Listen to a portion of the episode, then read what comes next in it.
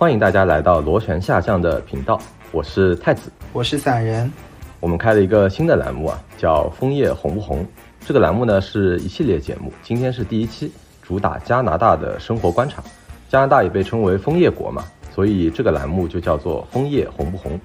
这个栏目呢适合对加拿大有好奇的朋友。我会结合自己刚刚登陆加拿大的一些生活体验，来聊一聊这里的生活和大家所熟悉的中国的城市生活有哪些不一样，有哪些文化冲击。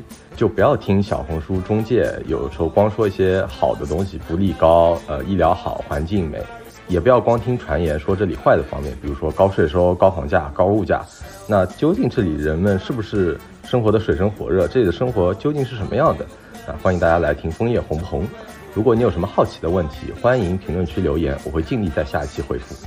太子，我要发问我今天的第一个问题：你到加拿大多久了呀？我到加拿大一周有余啊！我这里要说一下我登陆的地点啊，就是我是在温哥华。加拿大其实我觉得主要就是几个城市吧，多伦多啊、温哥华这些。然后我是在温哥华登陆的。啊，登陆的时间点呢也比较好，属于夏天的末尾，所以说这里气候啊什么的感觉还挺好的，没有天寒地冻啊或者那种感觉。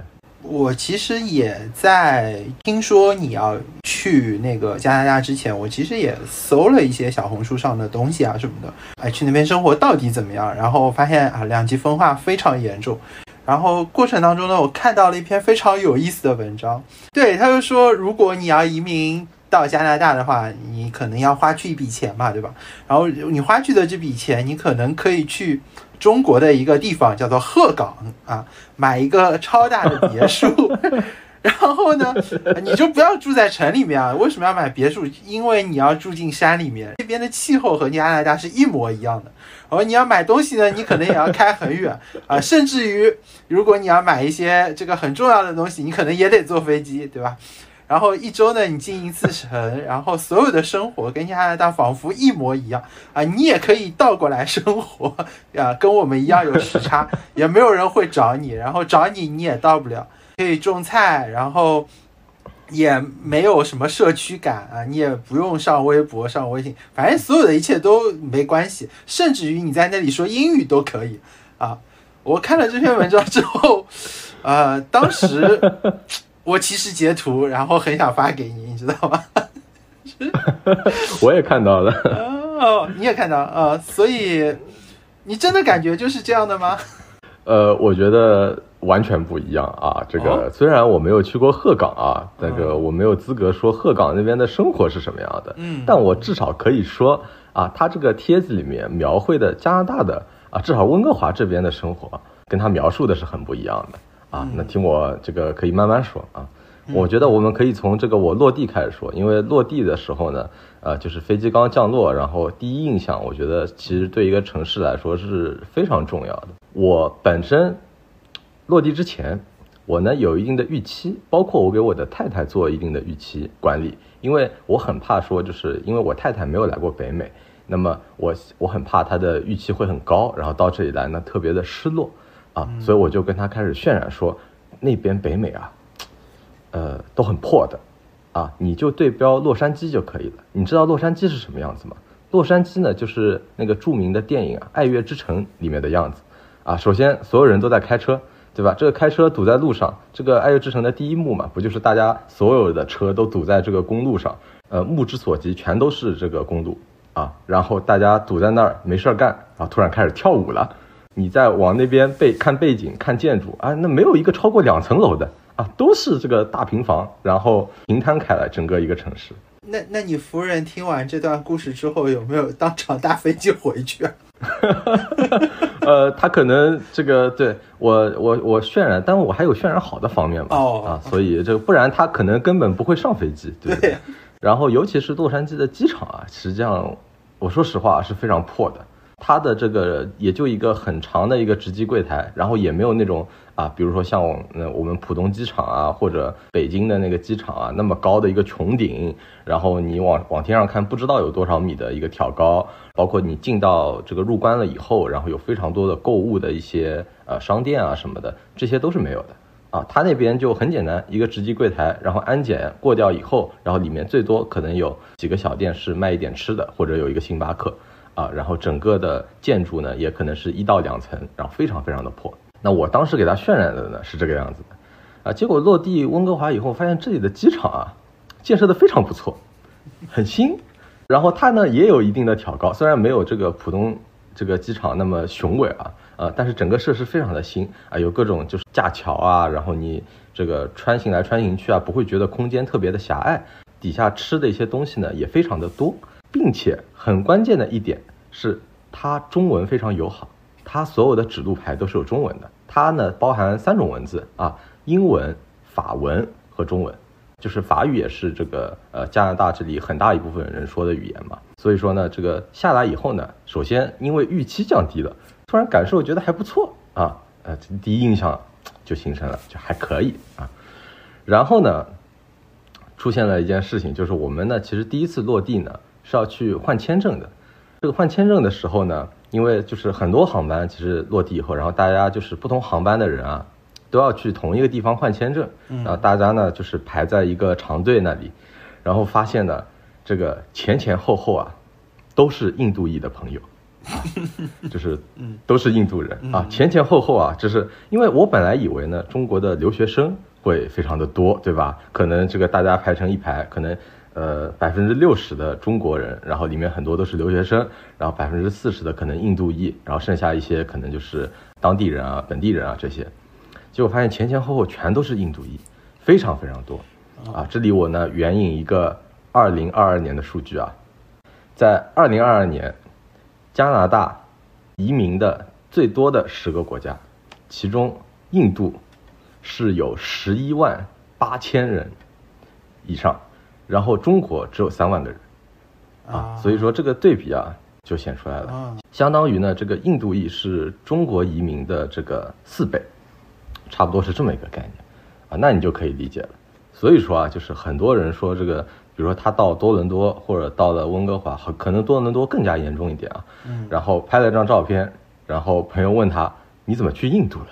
啊，这个呢，我觉得是非常真实的一件事情啊。嗯。呃，这里确实就是，尤其是你去一些街区，然后是可能印度裔居住居民比较多一些的地方，那么你可能目之所及都是印度裔的朋友啊，是非常非常多。啊，我其实听到你刚刚说落地发现机场很新的时候。如果是我的话，我就会怀疑，我是不是飞到鹤岗？然后落地一看都是印度人，就是说，哎呀，飞到德里去了，飞错了。这里呢，说一个有小小的有趣的事情啊，就是因为第一次落地，比如去换签证嘛，然后我觉得加拿大的这个签证体系呢是有一点点奇葩的。比如说你在申请签证的时候呢，他会给你一般来说都会给你护照上印一个签嘛。然后这个签就是，比如说你如果是印一个美国签，那么这个签就相当于你的签证了，对吧？然后你到时候去美国的海关，然后你把这个签证一递，他一看，稍微检查一下这个人是你，然后他就让你过去了。但加拿大不是这样，加拿大呢，它也会给你护照上印一个这个签，但是这个签呢，并不是签证，而是相当于一个邀请信一样的东西。你拿着这个邀请信，在你飞到加拿大以后，他的这个海关会在面试你。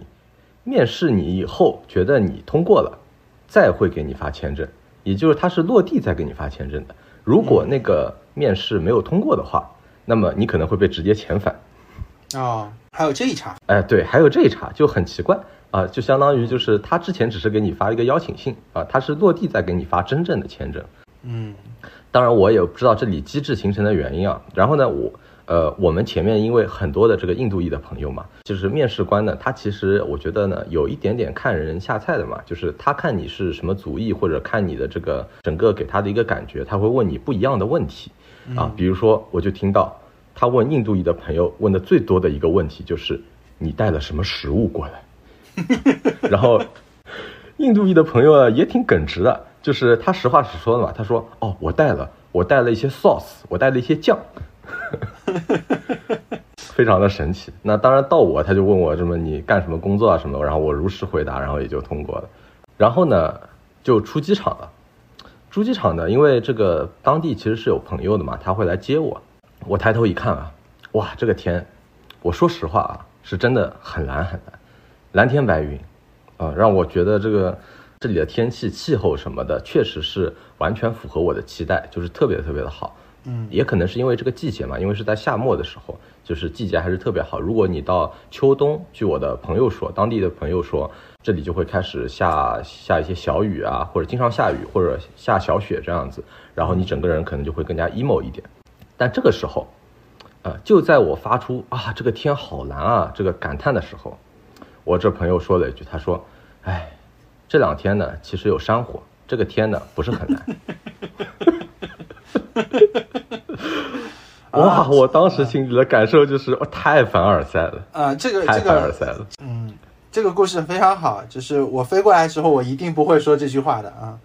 我就落地之后，我就说，哎，没想到飞这么久，天还这么灰，哎，真是。当然，因为这两天就是这个。这个 B C 省的这个山火确实烧的比较严重一些，然后我后来几天也感受到了，就是你早上的时候，你会如果你在室外的话，会突然闻到一股这个有一点点硫磺的，我也不知道那个是什么味道，我只能这样形容吧，就是那种味道，突然的一股。天呢，有有时候也会就是灰蒙蒙的，并不是说一直是蓝天白云，可能只是我当天登陆的时候天气确实非常好。然后呢，这里的温度呢也很舒适，因为我是上海来的嘛，那么我形容一下，就是一个。带风的，然后不是那么潮湿的一个夏天，然后体感上完全不热，完全可以短袖，但是呢，你也不会出汗啊或者什么的，因为这里比较的干燥，有点像上海现在为数不多的秋天里最舒服的那几天，啊，这种感觉。然后呢，我们就这个呃出机场嘛，然后准备打车去我们的住处。因为我朋友呢开了一辆车过来，但是我们箱子比较多，那么我们后来就跟我朋友又打了一辆车，然后这样子两辆车去运箱子嘛，然后打车，大约十五公里的距离，啊，你猜猜要多少钱？十五公里的距离，你们开了多久呀？大概？我们开了大约半个小时左右。按照我之前的这个除中国以外的 其他地方的出行经历来说的话，我觉得差不多也要在。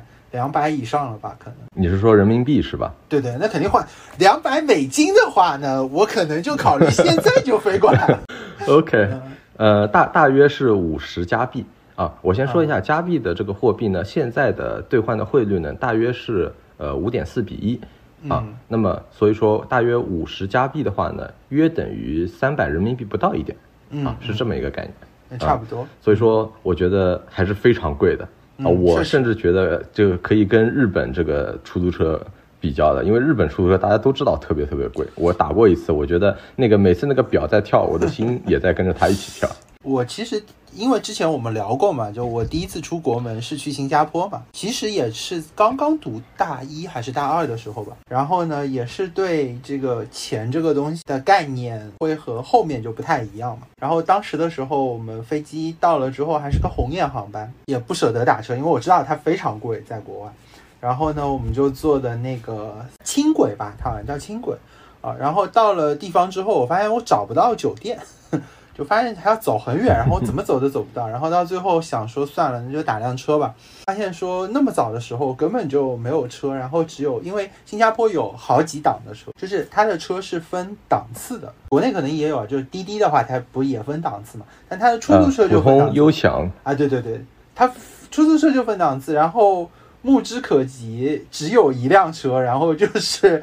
豪华车啊，就相当于滴滴豪华车。哇哦！然后我们就上去了，上去了之后跟他说啊，我们要去这个酒店，然后他说 OK，没有问题。我们坐上去，我打开手机，两分钟到了。起步费花了我快小一百块钱了吧，然后整个人都懵逼了。我说这么近，然后他说 OK。对，就是出了国门之外的那个出租车都是有些阴影的，那就更别提日本了，对吧？啊，确实非常恐怖。对，是的。然后呢，我们就这个去了我的住处。那说到住处呢？其实我觉得差不多是时候呢，介绍一下这个大温哥华的几个区域啊。嗯，我觉得这个特别有意思。嗯啊，我也是在这个小红书上看到一张图，然后我要分享给你。啊，现在我们这个对着这张图，这张图也会在 show notes 里面啊。呃，听众朋友们，你们可以看这张图，然后来听接下来的部分。首先呢，说一个概念，就是这个属于一个大温哥华的一个区，叫 Greater Vancouver。它一共呢是两千八百八十三平方公里，人口呢一共是二百六十四万。那我们来对比一下啊，啊上海是六千三百四十平方公里，相当于两个半大温地区的一个面积。然后上海的官方人口啊，至少官方规划人口啊是这个两千五百万的人口，但实际上呢，也有专家估计可能是三千万的人口。那么也就是说，接近十倍于这个大温哥华地区的一个人口。所以我觉得从单从这个数据上来讲啊，你就感受得到这里呢主打一个地广人稀，嗯，甚至于比如说加拿大的总人口只有四千万，啊，然后上海的这个人口就是已经快三千万了。啊，相当于这个整个加拿大啊，也就是这个一个半上海这么一点人口，啊，是这么一个概念。嗯，然后呢，我们对着这张图看呢，其实呢，大温地区呢，就是呃，我们这个中国人过去啊，基本上呢，只会看大概三到四个地方。第一个呢，就是这个西温哥华，啊，你看这张图上写着巨富，啊，就是就是它富到什么程度？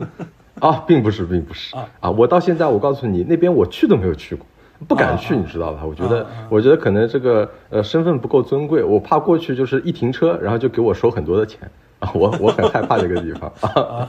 对，这个这个地方呢，就是曾经这个呃我国某手机品牌的 M 姓的这个女高管啊，曾经被迫在这个地方待了很久啊，就是在这个地方。啊，那他可能，那他可能真的是被迫。然后呢，我们就看到这个一个市中心，就是温哥华，就是上面写的“时尚弄潮儿，消费奢侈品，整点好的西餐，嗯，就来温哥华啊。包括呢，这个旁边呢有一个大学保留地，这里的写的标签呢是 University of Billionaire Chinese，就是 亿万富翁的这个大学，亿万富翁中国人的大学啊。呃，这个大学叫 UBC，恰好。啊，我前两天去去观察了一下，哎，我觉得整整个一片校园，因为它是它不是说一两栋建筑那样子，它是整个一片社区啊，都是这个大学啊，然后呢，整个建设啊什么的也都挺新的，我觉得嗯做的特别好啊，我觉得可能这个从面积上啊，然后还给人的观感上啊，可能可以跟上海的交大呢稍微对标一下啊，大概是这种感觉。OK，我听明白了，并且它还靠海。我听明白了，就是我如果要来。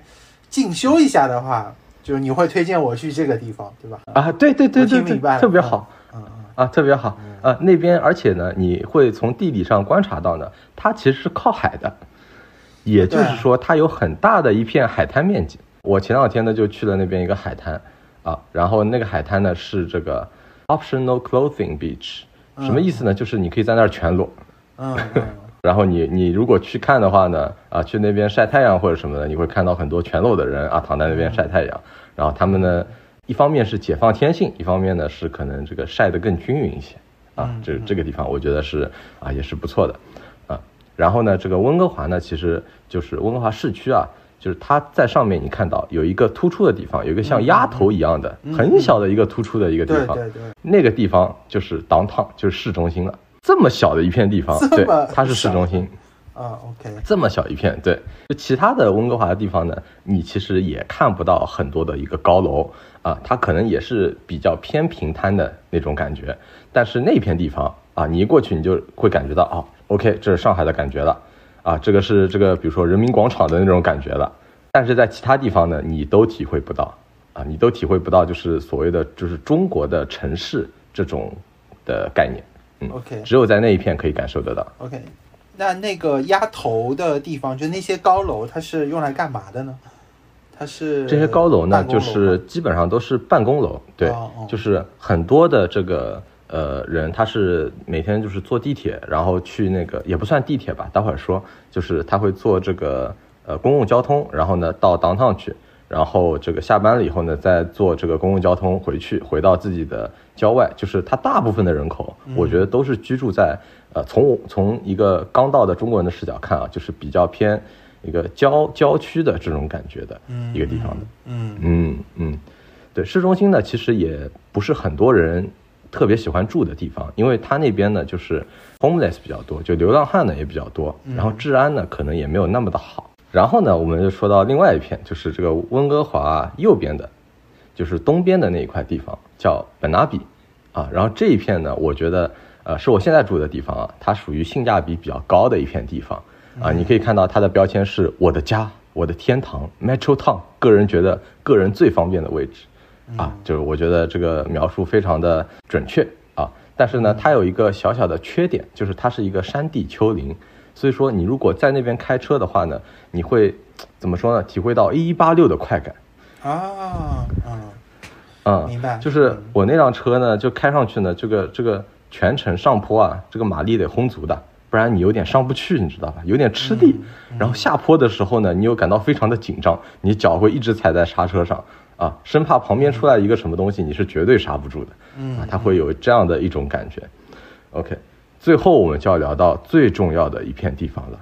这片地方号称我国不可分割的领土，叫列治文。啊，为什么叫我国不可分割的领土呢？因为我感觉这里至少百分之五十及以上都是中国人。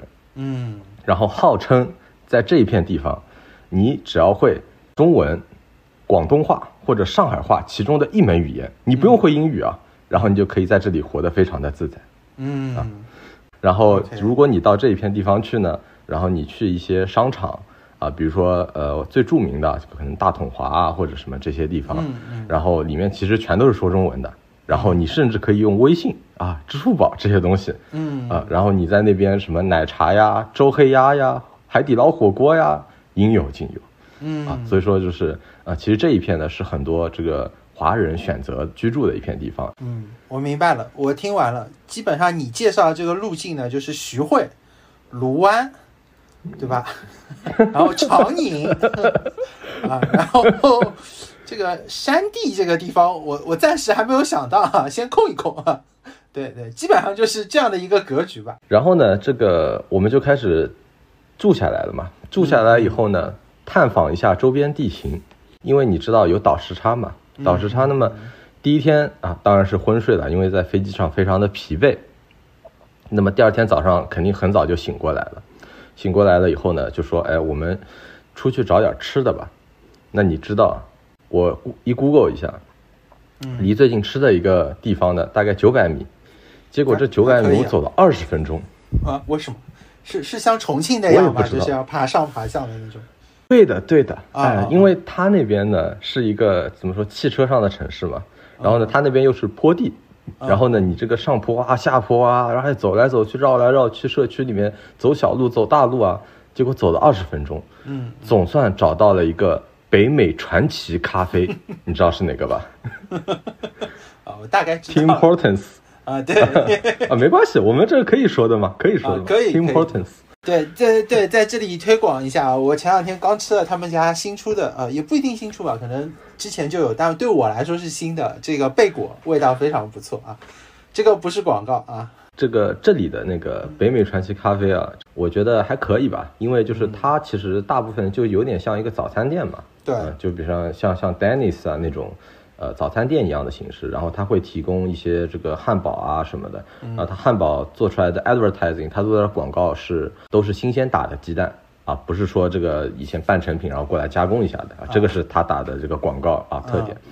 然后呢，因为我们到的比较早嘛，那么我们在里面这个吃完喝完，然后看来来往往的人，那么观察到两类人群，主要是他的消费群体，第一类呢就是那种建筑工人。啊，早上过来，对吧？开车，然后呢，很快的拿个汉堡，拿个咖啡，然后拿了就走，然后去车上吃啊，可能边开车，然后就边吃边去建筑工地了。嗯，然后还有一个呢，就是看到两个老人搁那儿打牌。嗯，啊，他好像兼具了一个打牌室的一个功能。我我这里也有两个好奇了，就是第一个，那两个老人是中国人吗？还是印度人？啊，当然不是，当然不是啊，是是这个白人，白人啊，白人哦，OK。然后第二个问题就是那边呃，温哥华的这个建筑工人他是嗯什么类型的？我们其实也没有去问你是不是工人，是吧？嗯嗯。就是他披着一个那种这个荧光色的外套，然后里面穿着一个橙色的非常显眼的一个呃衣服，那么很明显他就是工人，并且他还戴着那个安全帽。啊，所以说一看就知道一定是工人啊，并且还有一个重要的标志就是他开的是一个皮卡，很就 tough guy 的那种感觉，嗯嗯，你懂的。那我们为什么会这个走二十分钟，然后才到一个就是找到一个吃早饭的一个地方？是因为这里的公共交通呢，我觉得是比较挫一些的啊。最简单的一个数据就是轨交线只有三条，啊，它叫 SkyTrain，因为它的这个轨交线不是在地下的啊，它是搭在天上的，嗯，然后呢，就如我刚才所说，基本上呢，这三条线你可以看这个这张图，观众也可以看 Show Notes 里的图啊，就是他基本上都是去 Downtown 上班的，他最后通到的是这个温哥华那一片顶上那个鸭头的那一片地方。嗯。啊，从各个区域，从那个本尔比，从 Richmond 去到那个温哥华的 downtown，啊，然后上海呢，现在是有二十条轨交的，啊，所以这个公共交通的这个发达程度啊，完全不能比，并且呢，呃，我们因为一开始肯定也没有车嘛，那么去任何地方，我们尝试各种各样的交通方式，比如说公交车，啊，我们也做了一次，哇，那等的花儿都谢了，他半小时一班。啊，那当然就是他这个这个 Google 地图上面显示的这个时间是非常准确的，就是说他说这个时间点到，那基本上前后不会差一两分钟。但是你要是错过那一班啊，你就有的好等了啊。最后呢，我就跟一个这个看上去可能是 homeless，就是流浪汉啊，一起坐在这个公交的长椅上等了半个小时。最后统计下来，没有车的那几天，一天两万步起。啊，反正健康程度是拉满了啊。那他们的轨交新吗？呃，我觉得挺新的，比我想象的要好很多。就首先轨交的这个频率啊，它比公交是要高很多的。轨交就是几分钟就有一班，这个虽然它线少，但是它频率还挺高的。所以说，如果你选择住在轨交站附近的话，那真的还是挺方便的。嗯啊，然后其次呢，就是它的这个车站啊，跟车啊，我观察下来都挺新的。它首先它也不会有什么异味。然后你也看不到什么明显的污渍，我觉得是经常有人打扫的那种感觉，不像说，比如说，呃，北美其他一些城市的啊啊，比如说这个纽约啊，我觉得纽约地铁好像是这个臭名昭著，是吧？大家都说什么在地铁里看到过肥硕的老鼠什么什么的这些啊这些东西。当然，我我是没怎么做过，我可能做过一两次，但是没没没有资格说。但我只只能说，这个温哥华这边的轨交，我觉得是非常干净而卫生的。然后它的轨交贵吗？它的轨交呃是比较贵的，我觉得，呃，因为呃我们来对比上海嘛，上海的话，我记得可能最低的这个费用好像是三块钱，然后当然你随着这个你去的地方比较远的话，它可能会计计费更高一些嘛，可能上海的比较高的十几块钱的计费是这里的基础计费，啊，差不多是这样一个水平，明白。啊，但是它好像没有站的概念，因为说实话啊，就是就三条线，太小了啊，你也不要算什么站了。对，太少了，你就做一次，反正就记一次费，好像是这么一个模式啊。OK，如果我我说错了的话，那么请这个加拿大本地的老居民啊纠正我，在评论区纠正我，因为我是刚登录一周多一点的时间啊，先叠个甲。所以呢，我们当时经历了两天没有车啊，我们立刻就决定说，现在当务之急不是去找另外一个这个租房的一个地点，而是先买车啊。说实话，这个在北美啊。你没有车，相当于没有腿。然后呢，我就要讲这里的一个，我觉得买车比较特殊的一个点了啊，因为我其实在上海啊，我没有买过车。那我在这里呢，我接触到了一个买车的新的新的一个形式，叫做 lease。这个 lease 呢，就是如果直译过来啊，就是长租。对，呃，在国内这个东西叫融资租赁。嗯，就是首先这个车呢，你在整个过程当中呢。其实，在这个车并不算你的，它算是车行的，嗯，然后呢，你在这个车一开始你要用的时候呢，你先付一个首付，嗯，然后呢，每个月呢，你再付这个一个比较少的一个月供，嗯，然后最后呢，这个车行呢会跟你约定一个用车的整个的一个时长，比如说三年，嗯，那么三年之后，就这段时间啊你是一直付这个月供的，嗯，然后呢，三年之后呢，这个车呢还有一个残值，这个时候你可以做一个选择。就是你要么把那个残值都付掉，然后这个车呢就归你了；要么呢就是你不付，然后那么你跟他的这个合约就结束了，车行就会把这个车呢给收回去。嗯啊，这个就是 lease。是的，呃，在国内这个就叫做融资租赁，然后它是一个相对比较新的一种金融模式吧。就因为很多人买车不太会选这个模式啊，然后呃，在国内也没有那么成熟，但是在欧美地区，特别是北美地区，它是非常成熟的买车的一种形式。嗯，是的，呃，因为很多人他其实喜欢用新车嘛，就他很喜欢频繁的换车。那么在这种情况下，我觉得这个是一个还比较合理，因为你如果真的把车全款买下来，然后回头你再卖，其实也是很麻烦的事情。是的啊，但是这个呢有一个缺点呢，就是它这个利率呢，因为现在利率比较高嘛，那么可能就是你其实中间慢慢的每个月交月供啊，一些钱啊什么的，其实是交的是比较多的。啊，最后你可能会比你全款买下来的时候，你会多交百分之十啊、二十啊这种整体的一个价格都是有可能的，啊，但它也有一定的好处，因为比如说对于我们这种刚登录的人，或者说对于学生来说，你没有一定的 credit，那么你可能也没有足够的金钱，你可以把整个车给买下来，然后你也没有足够的 credit 去问银行去借款，那么这个时候其实你想快速的拥有一辆车，那么 lease 是一个啊还算可以的一个方案。嗯，于是呢，我们就搞了一辆车，啊，当然这里开车呢，我觉得，呃，跟中国非常的不一样啊。那首先就是这里，我至今没有见到过一辆那个电动车。哦，不是，哦，我不是说那个特斯拉那个电动车，我是说那个电瓶车这种。啊啊啊！明白，明白。哎，那你有见到见到这个我们特斯拉吗？哦，特斯拉那很多啊，特斯拉非常多，嗯。我觉得这个特斯拉非常适合这里的这个交通环境啊。好的，你有你有见到大家开自动驾驶的吗？呃，目前没有，因为我觉得自动驾驶啊，呃，就我的观察来说，自动驾驶不可能起得这么猛。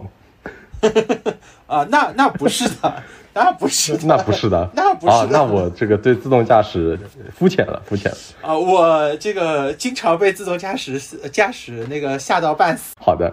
但但 anyway 吧，就是其实这里开车呢，我觉得就是整个的交规啊或者什么的跟国内非常不一样。就这里会有很多的 stop sign，比如说你转向啊或者什么时候你需要 shoulder check，那这些的话，如果大家感兴趣之后可以，这个是需要专门开一个一集来来说的一个内容了啊，这里就不细说了。最后呢，我说一下啊，就是这里呃其他的一些感受，因为我是出道嘛，只能说一些零零散散的。啊，就是首先就像刚才说的，这里呢基本上都是平房，没有大家心目中的那种城市。然后这个造成什么呢？就是首先它没有小区的概念。我至今因为我看了很多呃，在找一个长租的房子嘛，然后看了各种各样各个呃街区的一个房子，然后呢其实没有什么小区的概念，就它不会把你整个围起来，然后只规定两个入口这样子，嗯，不太会有这种情况。所以说没有小区，然后呢。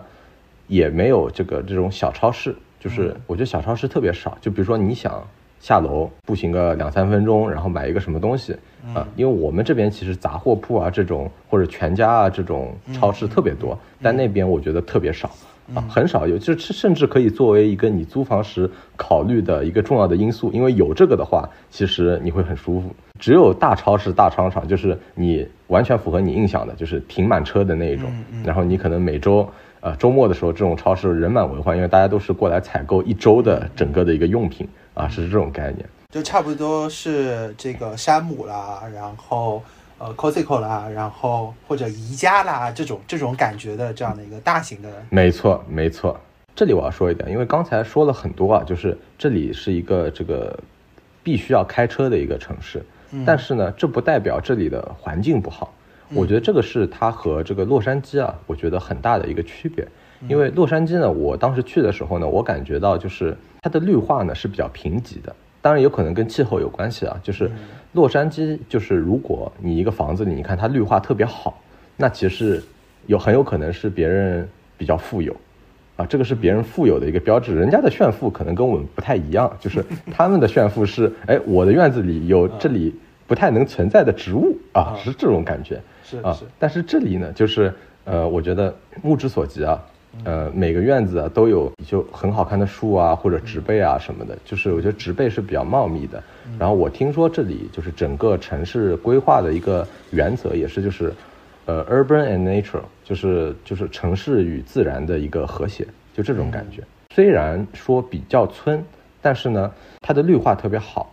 然后呢？但是它有一些社区街区呢，也会给你就突然给你一个这个很现代化的一个感觉。但是这个只是社区街区的一个概念啊，就是它的范围可能仅限于比如说一条大学路这么一个范围，就是你开到这个街区里面，然后很小的一段范围内，你会觉得哦，这个街区哦，so modern，这种啊，突然这个来到了二十一世纪，回到了中国这种感觉啊。然后你再开往前开一点，开出去，然后哦，我们又回到高速公路了。然后呢，旅游景点呢，我现在看下来，基本上是自然风光为主，就像我刚才说的，比如沙滩啊，呃，或者你去爬山啊这些东西。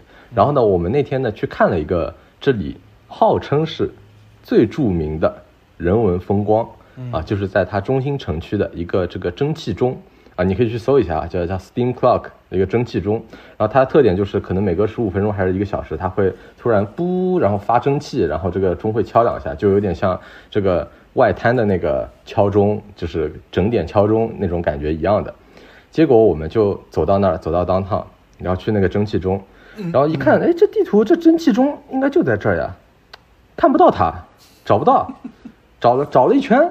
找了一圈最后，发现，哎，有几个有几个人在那边旅游，他们朝着那个路杆子在拍照，那个是什么东西啊？一看那个路杆子就是那个蒸汽钟。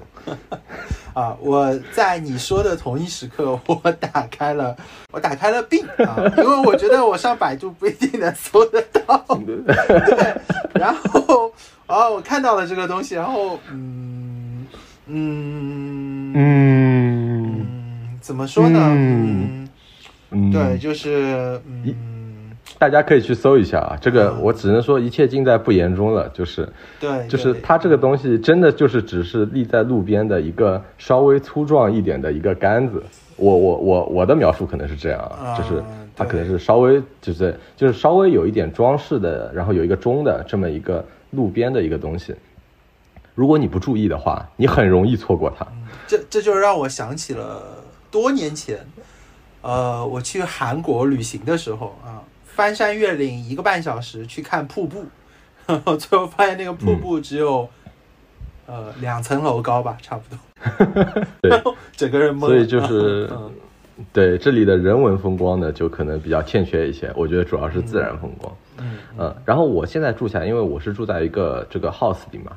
嗯。然后我觉得体会到的有一点，就是以前在中国的一些公共服务，其实我们自己一直在享受着，但是是没有察觉到的。最简单的一点，就比如收垃圾，啊，我不知道你以前有没有注意过收垃圾这件事情，因为我们大家都住在小区里嘛，然后可能小区里可能每天会有两到三次的人，可能早晚一次或者更频繁来收垃圾，嗯，呃，然后把那个垃圾箱清理得很干净，嗯，但是这里没有小区的一个概念，然后它是有一个街区的概念。那么他是怎么收垃圾呢？比如说，如果住在这种 house 的地方呢，他可能每周过来收一次垃圾。每周？每周，没错，每周啊。然后呢，就是这个垃圾箱呢，就是你放在你自己家的后院里，然后呢，你丢垃圾呢，你就自丢在自己家后院的垃圾箱里。在每周那个固定的时间，他不是会来收垃圾嘛？在他收垃圾之前，你就要把这个垃圾箱推出去，推到这个街边有一条专门收垃圾的这个一条小路，他会车开过来，然后他会把垃圾依次的收掉，然后呢，你再把垃圾推回去。如果你错过了，那你这周就到不了垃圾了。啊，这可能在中国啊，你都体会不到这种公共服务它在 function，对吧？但然后在这里，你就会突然感觉到，哦，OK，原来这是一个。呃，需要这个去规划的这么一个服务啊，这这个是一个很大的一个感受。好，最后啊，我觉得到你的优势环节了。好，我想请你猜一猜这里的一些物价。啊，好的，我我先问第一个我最关心的东西啊，第一个我最关心的东西啊，这边番茄多少钱一斤？对，因为如果对，因为如果大家有关注一些海外的时事的话。啊，我们录制的时间是在二零二三年的八月底的样子啊。然后这个，如果大家有关注最近海外时事的话，会知道我为什么会问这个问题啊。所以我非常好奇，这个这边的番茄大概是什么样的一个价格？OK，我现在找一找。但是呢，我可以请你先猜另外一样东西，好吧？既然你问到番茄的，那我这样跟你说，我有一次呢，在 Richmond，就是那个这个号称啊中国不可分割的领土那一个地方。嗯。在一个小饭店里，我点了一个番茄炒蛋，你猜要多少钱？我猜应该在呃，一百人民币附近吧。啊，那没有那么贵，那没有那么贵。哦，那那还哇，那原来你放心了，放心了，我来得起这个地方，我来得起。OK，那那我猜一个稍微真实一点的，我我心目中我觉得它应该会是的价格吧，它应该在呃五十人民币左右吧。差不多啊，差不多。这个是我。我我我心目中我觉得它比较真实的，对，但我刚才往高了猜了，因为我觉得你这么问我应该是挺贵的。这但说实话，五十人民币也是非常高的啊，对，是非常高。只是一个番茄炒蛋，我说的价钱呢，大概是这个九加元左右。然后呢，当然你这个我我换算过来呢，可能要加上税，然后再加上这个汇率什么的，所以说呢，可能比你算的会高一些，但我觉得差不多五十块钱左右。对，对，因为我毕竟还是有出来过的经验嘛，所以我大概能知道价格段。好的，那你觉得番茄大概多少钱一公斤？我想象一下啊。如果是在国内买番茄的话，我们当然不说那些比较有机啊、比较贵的，差不多就是在四五块钱或者六七八块钱，各种样子都有啊。但是我估计就在十块以下，对吧？然后如果说我们说是这个在这个地方的话，嗯，我盲猜一个三十，三十啊，三十三十人民币是吧？那就是六加元，高了。哦，高了，高了一倍。啊啊，OK OK，呃，因为因为这个这里的是用磅来算的嘛，然后我们粗浅的算，大概呃两磅多一点点是一公斤，啊，所以说这个价格呢大概是三加元一公斤，大致是这么一个价格，嗯，那其实也所以就可能比你想象的就是好一点，对，但是也是比较贵一点的，对对，但对比国内来说也是很贵的啊。然后呢，我要再请你猜一个，嗯。我们昨天呢，在一个呃，有点类似于那种大时代，就是大饭堂，就商场里的大饭堂啊，那种概念啊，里面呢，吃了一个海南鸡饭。啊。OK，哎，我告诉你，那个商场里面什么都有的啊，就是什么呃，从上海的这个生煎包啊，到陕西的肉夹馍啊，到那个什么螺蛳粉、牛肉粉等等，什么都有啊，都有，应有尽有。嗯啊，我们在那吃了一个海南鸡饭。嗯啊，然后你猜一猜大概多少钱？四十，四十加币。四十加币？对，太贵了，太贵了。四十加，OK，四十加币，那对这里的人民水深火热。我的天那那看来这个这个地方没有我想象的水深火热 啊！我我真的你想象的过于水深火热。对我真的都是往。我觉得就是非常贵的那个水平线上面去猜的啊。呃，我我这么说吧，我至今在这里呢，我比较少看到有四十加元的这么一个菜，就甚至于比如说我去比较有名的这个中餐厅啊去吃饭，然后我看菜单上那些东西，那四十加元那可能是要呃配龙虾这种东西，然后它才会达到这个价格的啊，不至于就说呃那么贵，好吧？嗯。对，但我呃前不久在广州吃了一次海南鸡，对，然后所以我们对半砍吧，二十加币可以吃到吗？呃，不到，不到，不到，大概是呃十三到十四加币。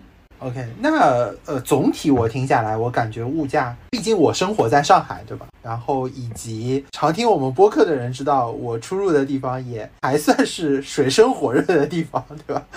对，所以所以听下来感觉好像还可以啊，还可以。对，确实还可以。然后这个是这个生活方面的啊，我觉得如果你真的讲购物方面的话，那就会便宜很多了。就比如说呃这里对吧，比较著名的品牌 Lululemon，Lululemon 其实是加拿大的品牌。对，对我们上次比对了一下，然后它的这个裤子可能会便宜百分之二十到二十五这样子的一个价钱。然后包括一些更加可能高端的品牌是吧？呃，中年男人成功的标志之一始祖鸟啊，那可能会更加便宜，可能会便宜一倍。啊，或者更多这样子啊，这些高端的衣品的都会都会便宜很多。那我作为这个外国人来这个地方的话，我是不是还可以退税啊？那对不起是没有的啊，因为其实像呃我这种身份过来的话，虽然我不是永居这么一个身份过来，但是呢，我依然可以在本地去办什么医保卡这些，就是其实你相当于是居民了。